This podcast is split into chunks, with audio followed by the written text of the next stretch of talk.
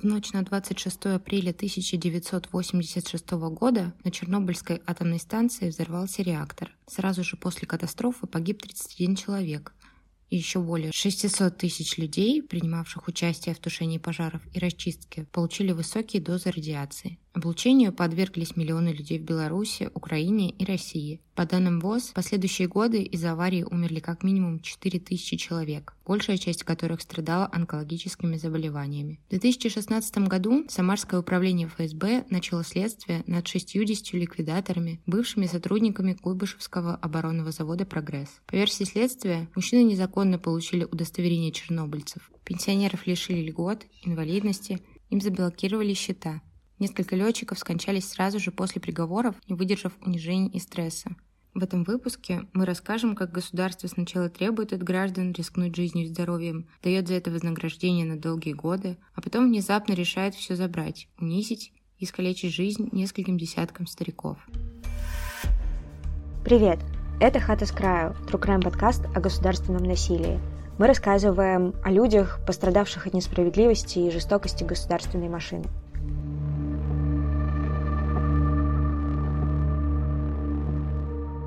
Оборонный завод «Прогресс», на котором работали герои сегодняшнего эпизода, находится в Самаре. В советское время город назывался Куйбышев. В 1986 году летный экипаж завода летал на военный аэродром Украины, которые находились недалеко от места взрыва на Чернобыльской атомной электростанции. Летчики возили грузы и эвакуировали жителей. Михаил Курдюков, бортоператор самолета Ан-26, рассказывал. На грузах появилась пометка «Радиоактивность». Мы понятия не имели, что везем.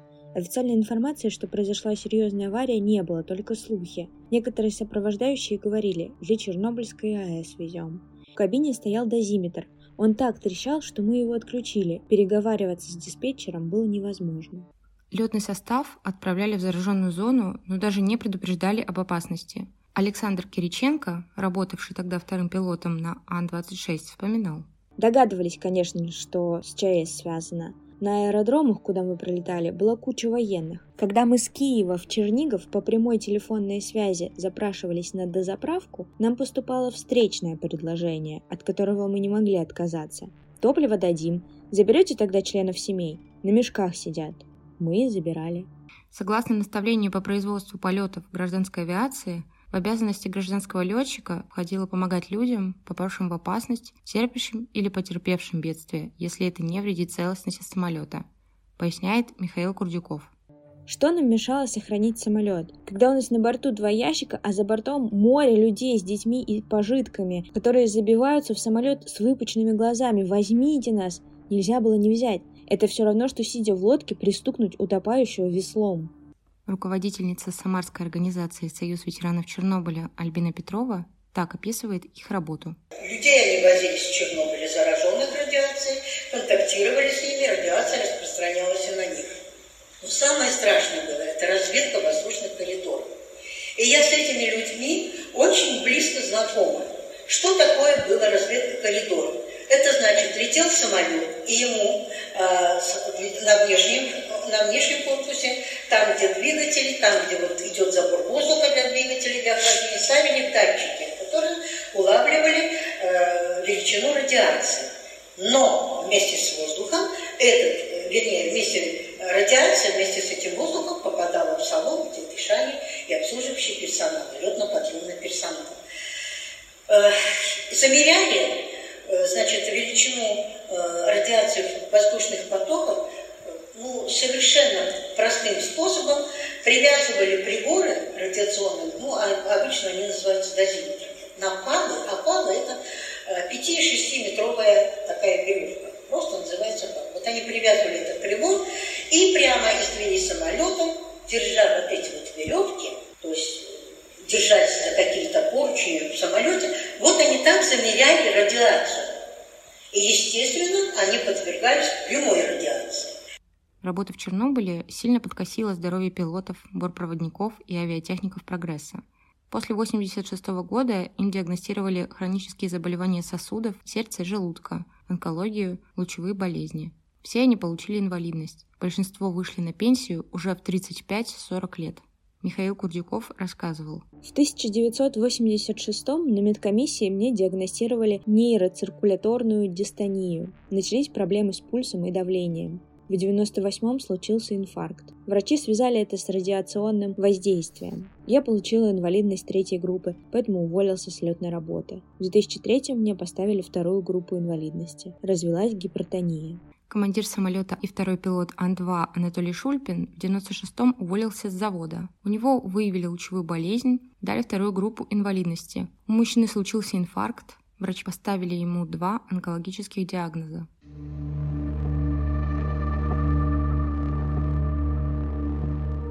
Только в 1997 году государство официально подтвердило летчикам, что они работали над зараженными территориями. Мужчины получали от Минтруда удостоверение ликвидаторов впоследствии аварии на Чернобыльской атомной электростанции. Летчики утверждают, что никто из них самостоятельно документами не занимался. Региональный Минтруд запрашивал данные о ликвидаторах на предприятиях. Заводы подтверждали участие сотрудников с помощью задания на полет и сопроводительного письма. Федеральная МЧС проверяла данные. Дальше летчикам звонили и приглашали забрать готовое удостоверение. Александр Кириченко рассказывал. Я пришел в управление, написал там заявление, отдельно под диктовку сделал к нему приписку. Не обращался за удостоверением раньше, поскольку не имел информации. Пока инвалидность не заработал, я и понятия не имел, что мне как участнику ликвидации какие-то льготы полагаются.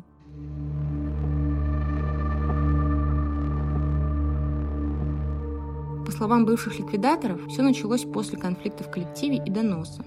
В 2015 году руководителя летно-испытательного отряда «Прогресса» Олега Шахарова уволили за несоответствие должности. Он решил отомстить и написал донос ФСБ на замкомандира по организации летной работы Евгения Крысько. Шахаров сообщил, что Крысько получил удостоверение ликвидатора незаконно. И это было правдой. Крысько пришел на завод в 1988 году, спустя два года после аварии. Шахаров знал об этом, так как в 1997 году сам занимался оформлением документов для чернобыльцев. Крысько осудили и уволили с работы. Однако ФСБ также решила привлечь за мошенничество всех летчиков завода, получивших удостоверение. Михаил Курдюков пояснял.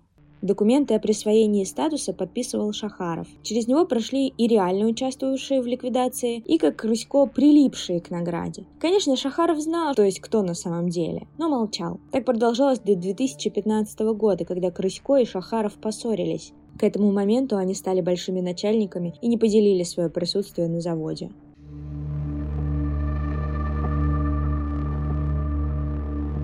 Самарское управление ФСБ начало расследование. Во время следствия пенсионеров изымали удостоверения ликвидаторов, документы об инвалидности, летные книжки пилотов. Допросы длились с утра и до позднего вечера. Мужчин все это время не отпускали в туалет, держали без воды, еды и лекарств. Оперативники на показ перезаряжали оружие при них, пытались запугать, угрожали реальными сроками. Михаил Курдюков вспоминал. 1 октября 2017 года в 6 утра к моему подъезду приехали три черные машины. Позвонили и сказали, что осмотрят квартиру. Попросили предъявить удостоверение ликвидатора, ну, как гаишники делают. Я и показал. Он его положил в карман, и больше удостоверения я не видел. Потом меня повезли в городское ФСБ, оттуда в областное. Просидел там весь день. Следователи почему-то думали, что у меня в задании написано Припять. Но не было там такого. В задании написано Борисполь. У них недоумение. Зачем мы тогда схватили тебя? Следователь постоянно куда-то звонил. Потом говорят мне, ну, раз вы сюда попали, значит, вы не чисты. А я сидел и боялся, что мне сейчас бутылку вставят. Почти все подсудимые подписали признательные показания после давления и угроз и по ускоренному судебному процессу получили по три года условно. Андрей Брендес описывал этот период так.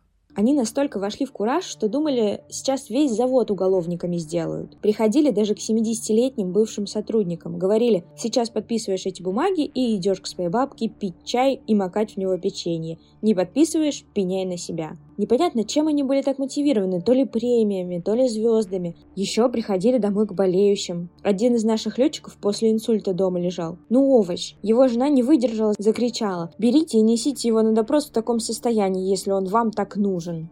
Альбина Петрова из Союза ветеранов Чернобыля рассказывала про действия силовиков. Как они действовали? Они приходили в 6 часов утра. Они приходили по 6 по 8 человек с оружием, бились в дверь колотили в дверь и требовали открыть двери, иначе они взломают двери. Вы представляете, куда они шли? Во-первых, они шли в семьи добропорядочных граждан, элиты, элиты, выше летчиков у нас никого не было. Это наша гордость была. Это было национальное достояние. И вдруг не вламываются вот эти вот УФСБшники с автоматами, совсем переворачивают все в квартирах, забирают документы, забирают деньги какие-то. Причем тут деньги, я вообще тут понятия не имею. Вот. И забирают их в УФСБ. В УФСБ их держат по 12 по 14 часов. Без еды, без питания, без лекарств. Хотя многие из тех, кого привлекли, уголовное, э, возбудили уголовное преследование, были инвалиды. Вообще-то даже здоровому человеку в таком возрасте, 30 лет прошло после аварии, все уже в основном пенсионеры, и то тяжело провести в стрессовой ситуации, в таких э, условиях, целых 12-14 часов. Что говорить об инвалидах? Анатолий Шульпин рассказывал журналистам. Забрали меня в 6 утра, выпустили с допросов в 11 вечера. Нервничал, конечно, плюс давление поднялось. Говорю оперативникам, мне плохо, голова. А им пофиг. Это потом я узнал, что имел право попросить вызвать скорую, чтобы сделали укол.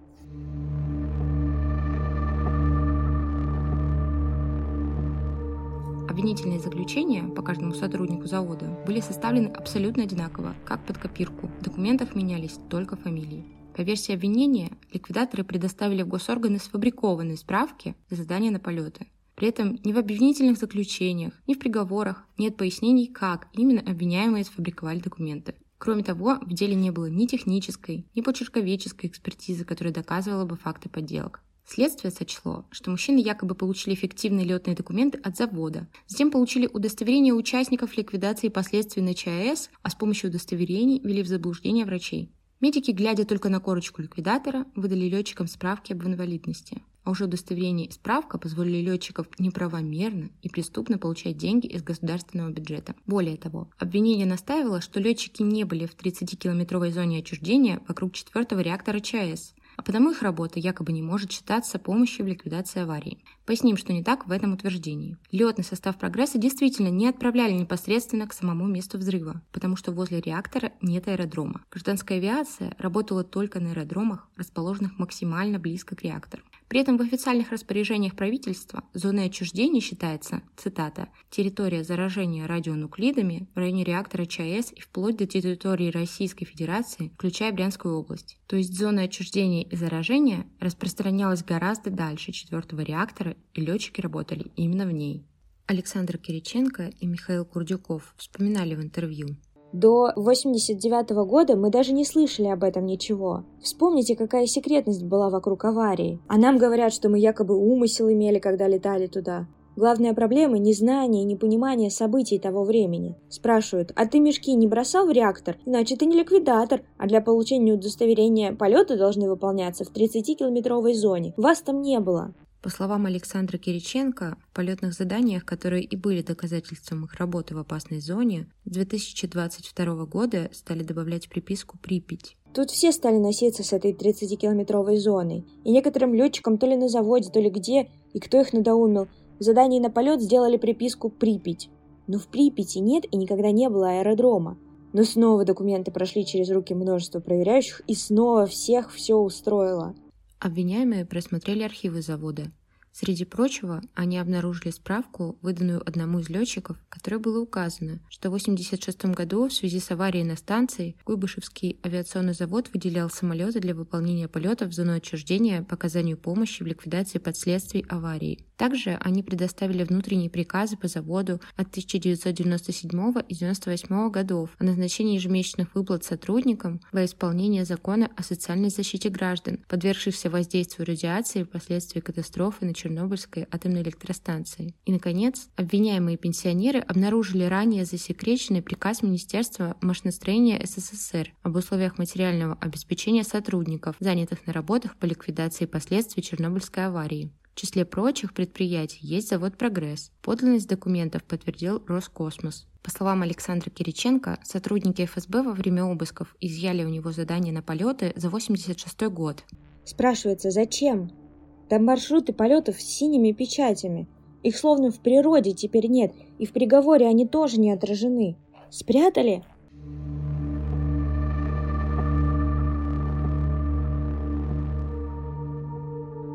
Кириченко чаще других писал жалобы в Министерстве ведомства и связывался со СМИ. Возможно, именно поэтому его единственного после допроса задержали, а позже отправили под домашний арест. Остальные летчики, бортоператоры и авиатехники находились под подписками о невыезде. В обвинительном заключении Кириченко, исходя из личности, назначили главенствующую роль. Мужчина вспоминал. Когда находился под домашним арестом, на меня эти стены просто давили. Не знал, как еще доказать, что мы летали над зараженными территориями. Звонить никуда нельзя было, в интернет заглядывать нельзя.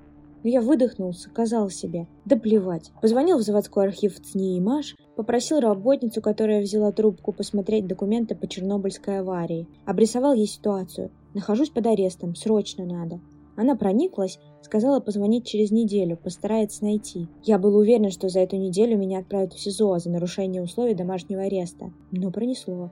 Я позвонил через неделю. Мне нашли директивные письма и приказы по заводу, свидетельствующие о том, что мы летали и в составе экипажа выполняли задания по ликвидации последствий аварии. Словом, все те бумаги, которые ФСБ почему-то в дело не положила. Мы противимся, мы начали махать флагами. Какие? Писать газеты, общаться с людьми. И вот после выхода первой газеты, общаясь со следователем, мне говорит, ну, Александр Николаевич, ну что ты думаешь, нам приятно читать эту газету? Я, я говорю, да. А нам приятно сидеть на скамье подсудимых и быть уголовниками вот в 60-70 лет. Одна из жалоб Кириченко дошла до спикера Совета Федерации Валентины Матвиенко. Она перенаправила обращение в Главное управление ФСБ, а оттуда, в свою очередь, документ попал в Самарское МВД, которое неожиданно закрыло более 20 дел за отсутствием состава преступления. Следовательница вызывала Кириченко в МВД и хотела глубже погрузиться в дело. Ликвидатор удивлялся.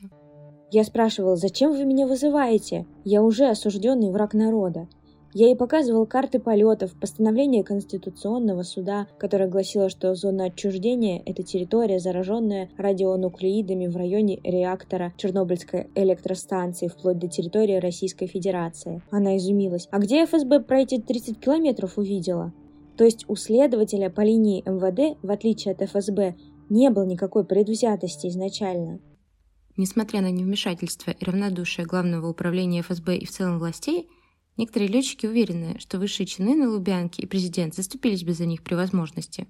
Кириченко говорил журналистам в 2018 году. Это просто Путин не знает, что они тут творят. Знал бы Путин, он бы сразу им задал вопрос, что вы тут творите? Сотрудник прогресса Брендес также заявлял в 2022 году. Иногда кажется, что если бы хотя бы один относительно порядочный сотрудник с Лубянки набрался терпения выслушать нас, то он бы спросил этих малолеток, вы чё мундир позорите? Вы что творите? В ваших бумажках, которые вы написали, преступным путем ввели в заблуждение, обманули, принесли ущерб. Ни одного факта, ни одного. Михаил Курдюков, кажется, относится к представителям власти более критично. Кому-то не дают покоя те выплаты, которые нам назначили. Они отнимают слишком много бюджетных денег. А чиновники в союзе с силовиками и судьями хотят отличиться. Да и вообще непонятно, почему этим занимается ФСБ. Мы написали об этом в ФСБ России, там нам подтвердили, да, дело не в юрисдикции службы безопасности. Тогда с какой стати? По словам Курдюкова, следователи не понимают специфики работы в чрезвычайной ситуации в то время. У меня следователь другой формации. У него в голове не укладывается, что можно было возить неучтенных пассажиров, как в трамвае. Все наши объяснения, как с гуся вода. Мой адвокат говорит, как вы будете доказывать злой умысел? А он, что доказывать, все уже доказано. Но у меня следователь вежливый, другим повезло меньше. Олега Сухинина 12 часов держали на допросе. Он все в туалет просил выйти, а ему говорят, ничего, потерпишь. Руководитель Самарского союза ветеранов Чернобыля Альбина Петрова утверждает, что фигуранты дела по праву считаются чернобыльцами. Она ссылается на закон. Гражданам, подвергшимся воздействию радиации вследствие аварии на ЧАЭС, относятся не только те, кого специально командировали в зону отчуждения, но и те, кто эвакуировал население в 86-87 годах. Это 13 статья закона. А в 14 статье указано, что они должны получать льготы не ниже семикратной суммы от минимального размера оплаты труда.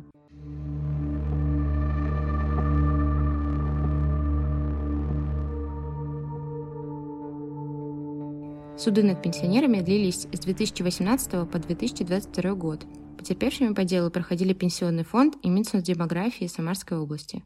По словам подсудимых, судья отклонял доводы и вопросы защиты, но выслушивал обвинителей, Сторона обвинения предоставила свидетельницу, показания которой в итоге скорее защищали подсудимых. Специалистка отдела социальных выплат Главного управления труда администрации Самарской области Елена Кочеткова в 1997 году занималась заявлениями и справками о признании сотрудников прогресса ликвидаторами. В суде она сообщила, что все документы не вызывали сомнений. В ее распоряжении были письма от администрации завода, подтверждающие работу летчиков в зоне отчуждения, а также копии заданий на полет. Все документы Кочеткова отправила на проверку в МЧС. Служба подтвердила их подлинность. Однако показания специалистки не вошли в основу приговора.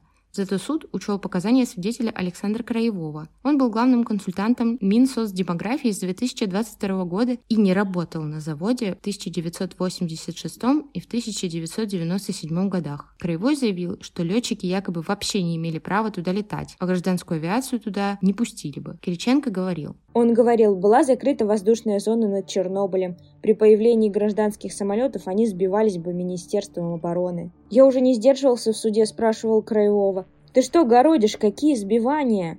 «Ну, я так образно», — отвечал он. «За твое образно людей засудили дофига и больше».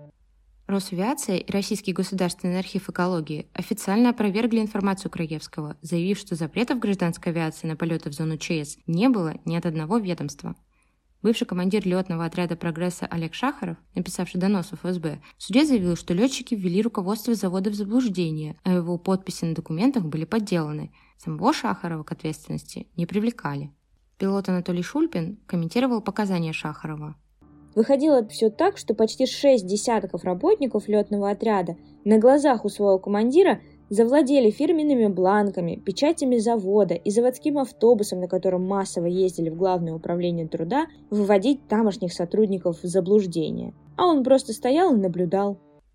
По мнению летчиков, ответственность за неправильно выданное удостоверение должны нести те, кто занимался оформлением документов, проверял их подлинность, то есть Управление по труду и Министерство социальной и демографической политики. Кириченко аргументировал это так.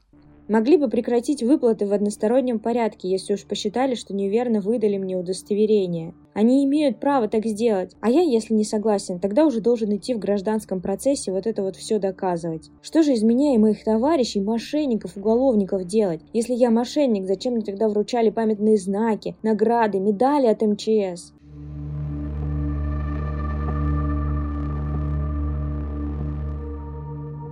Всему летному экипажу «Прогресса» вынесли обвинительные приговоры. Они получили от одного года до трех лет условно. Некоторые выдержки из приговоров летчикам. Действуя во исполнение своего преступного умысла, при неустановленных обстоятельствах Кириченко получил в свое распоряжение письмо ходатайства руководства Куйбышевского авиационного завода. Бренда свел в заблуждение МСЭК, и они дали ему вторую группу инвалидности – Сотрудники Департамента социальной защиты населения администрации Самарской области, будучи введенными в заблуждение, выдали Шульпину удостоверение инвалида Чернобыльской АЭС. Анатолия Шульпина дважды отправдывал суд, но каждый раз дело возвращали на новое рассмотрение. Третий процесс весной 2022 года закончился обвинительным приговором. Мужчине дали два года условно. Шульпин смог доказать факт подлога со стороны следствия. Он обжаловал решение суда, однако, как мы выяснили во время подготовки этого выпуска, в мае суд оставил приговор без изменений. Авиатехник Александр Лазунин, который тоже летал в зону отчуждения, дольше других оставался работать на заводе «Прогресс». Он уволился в 2019 году, проработав там 36 лет. Когда началось следствие, мне в ФСБ сказали, или признаешь вину и продолжаешь работать, или мы тебя выгоним. Мне навстречу пошел директор авиакомпании, не хотел увольнять. Из ФСБ ему передали. Пусть он сознается, мы его оставим. А в чем сознаваться? Я десятки раз тогда летал в один только Борисполь, ну и меня уволили. 45 бывших сотрудников летного состава «Прогресса» заключили сделку со следствием и поэтому прошли через ускоренные судебные процессы. Кириченко пояснял, на сделку пошел в большинстве своем техсостав, рабочий люд. Доказать со ссылкой на закон, что они не просто так льготы получали, поднять архивы они не могли. Денег на адвокатов у большинства особо нет. Да и не бойцы. Махнули рукой, чтобы не связываться. Легче всего было на таких надавить. Хотя в законе есть статья о том, что даже если человек идет на сделку, следователь обязан перепроверить его это соглашательство, потому что всегда умысел какой-то в соглашательстве есть. Но никто не проверял, естественно. Некоторые из подписавших сделку потом спохватились, советовались. Я им показывал законы, документы. Но к тому моменту поздно было, они уже осуждены были в особом порядке.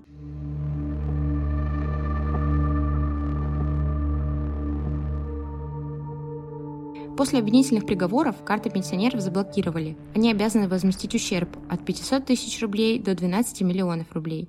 У Александра Кириченко и Андрея Брендеса забрали группу инвалидности. Всех ликвидаторов лишили даже тех выплат и пенсий, которые не были связаны с Чернобылем. Брендес возмущался. Мы же отработали на заводе, у нас стаж, у нас должна быть трудовая пенсия. Так лишили даже этой пенсии. Представитель Минсоцдемографии на одном из судов заявил, что программы, которая бы пересчитала, какие выплаты должны остаться, в ведомстве нет. Никто не хотел заморачиваться в нюансах. Даже у ветеранов труда пенсии отобрали. Как минимум шестеро пенсионеров умерли, пока шли судебные разбирательства и после оглашения обвинительного приговора – Остальные летчики сейчас в долгах, они вынуждены компенсировать так называемый ущерб бюджету. Андрей Брендес заявлял. Те, кто придумал это дело, довели шесть человек до смерти. Мертвые на их совести. Они прошлись катком по живым людям. У нас командир экипажа был Козлов. Он так переживал из этого уголовного дела. Если мы еще как-то высмеивали это все, то он не мог. Его осудили, и через два месяца он умер от инсульта. Федеральные СМИ узнали о деле самарских летчиков благодаря Людмиле Кузьминой, представителю движения «За честные выборы. Голос», которая пообщалась с подсудимыми и написала о них пост в Фейсбуке. Здесь мы вынуждены сделать оговорку, Людмила Кузьмина и движение «Голос» признаны иноагентами, а Facebook принадлежит компании Мета, признанной экстремистской и запрещенной в России. По мнению Кузьминой, жесткие приговоры связаны с тем, что молодые следователи не понимают законов и особенностей жизни в Советском Союзе. Какого уровня была катастрофа, по каким законам жила та страна, не понимают ни следователи ФСБ, ни судьи. И не прикладывают усилий, чтобы понять, даже не потрудились заглянуть в Википедию. Тот уровень ненужной секретности обернулся сейчас трагедией. Мало того, что все эти люди уже в годах, они больны из-за той работы, они умирают от последствий лучевой болезни. Мало того, что сама по себе такая работа – это травма – так теперь еще и государство обрушивается на них всей своей мощью и говорит «ты меня обокрал». Людмила Кузьмина считает, что дело завели по двум причинам. Следователи хотели продвинуться по службе и заодно сэкономить бюджетные средства на льготах. ФСБ не должны заниматься мошенниками. Это в компетенции МВД. Но ФСБ целенаправленно вели дело, потому что здесь большое количество людей. На массовости обвинений сотрудники ФСБ делают себе показатели и карьеру. Вот где наша общая трагедия, а не только чернобыльцев. Трагедия, что нет у нас с вами суда, а ФСБ не имеет границ компетенции, границ распространения своего влияния на человека. Так завтра придут к любому из нас. ФСБ – структура особенная. К ней отношение как к некой секретной, страшной, сакральной и всемогущей организации. Люди были перепуганы, многие совсем не в силах сопротивляться в связи со здоровьем, многие молчали и молчат до сих пор. На своей странице в Фейсбуке Кузьмина цитировала одного из подсудимых. Вчера один из них сказал мне, нас и все население власть просто привыкла использовать как расходный материал. Нужен – послали на амбразуру, стал не нужен – оплевали, осудили и посадили. Андрей Брендес так комментировал последствия судебных разбирательств. На душе паршиво. Летчики, я не преувеличиваю, это всегда было благородной профессией. Мы в 80-е и 90-е элитой считались. А эти говнюки малолетние, что дело состряпали, под стол ходили, когда мы летали туда. Вы в жизни-то своей хорошее что-то сотворили, кроме палок и подлогов. По словам Брендеса, он не ощущал почти никакой поддержки от окружающих. Практически у всего общества не оказалось ни сострадания, ни доброты, ни порядочности. И это не какая-то там верхушка Кремля и какие-то негодяи-коррупционеры, а это все общество сейчас. Когда меня лишили всех выплат, даже не связанных с Чернобылем, я пошел в собес, пытался разобраться, а меня там сразу обхамили. Я ушел. Я настолько сломлен этой ситуацией, что я не хочу даже вспоминать Чернобыль, смотреть связанные с ним фильмы, что-то читать. У меня голова кипит от всего, что с нами сделали. Михаил Курдюков говорил журналистам. Я никогда не считал себя преступником, да и преступлений никаких не совершал. Помогал людям, выполнял свою работу только и всего. А сейчас пытаюсь доказать, что тогда, 32 года назад, я все сделал правильно. Но знаете, если вдруг снова придет беда, я соберу оставшихся в живых членов моего экипажа и буду летать, помогать людям, пока меня не собьют. Даже вопреки тому, что будущие следователи попытаются снова найти в моих действиях преступный умысел.